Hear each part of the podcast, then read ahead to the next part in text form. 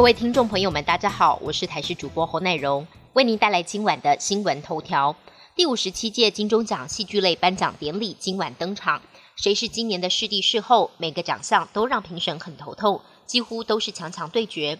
尤其华灯初上，两位妈妈桑林心如、杨锦华的队内厮杀相当激烈，也是这回颁奖典礼的亮点之一。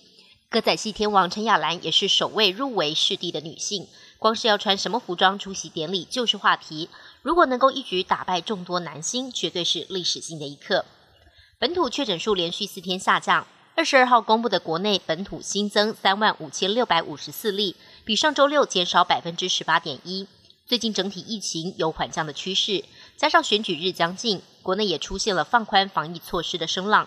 指挥官王必胜回应，如果疫情持续下降稳定，将朝减少影响人数的方向来调整。不过具体的居隔方案是否从七加七改成三加四，卫福部长薛瑞元最新回应表示，要考虑疫情的变化等专家会议讨论。不少民众存有每天走一万步有助身体健康的既有观念，不过一份权威期刊的研究表明，比起走满一万步，仅透过强力步行的方式，将行走速度增加到每小时七到九公里。比起一般行走，更能促进脂肪燃烧，并对身体带来程度不一的好处。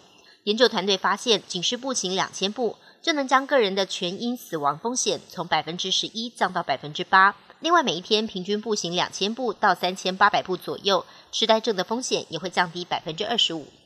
外电消息部分，英国首相特拉斯宣布辞职，也辞去保守党党魁，保守党再度上演党魁争夺战。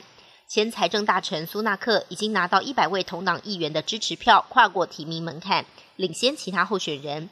但他还没有表示要参选党魁。倒是同僚摩丹特已经表态，前首相强森也准备重出江湖。为期一周的中共二十大今天闭幕，会中选出新一届的中央委员、中央候补委员和中纪委委员。令人意外的是，现任七名政治局常委当中，有四人不在中央委员名单里。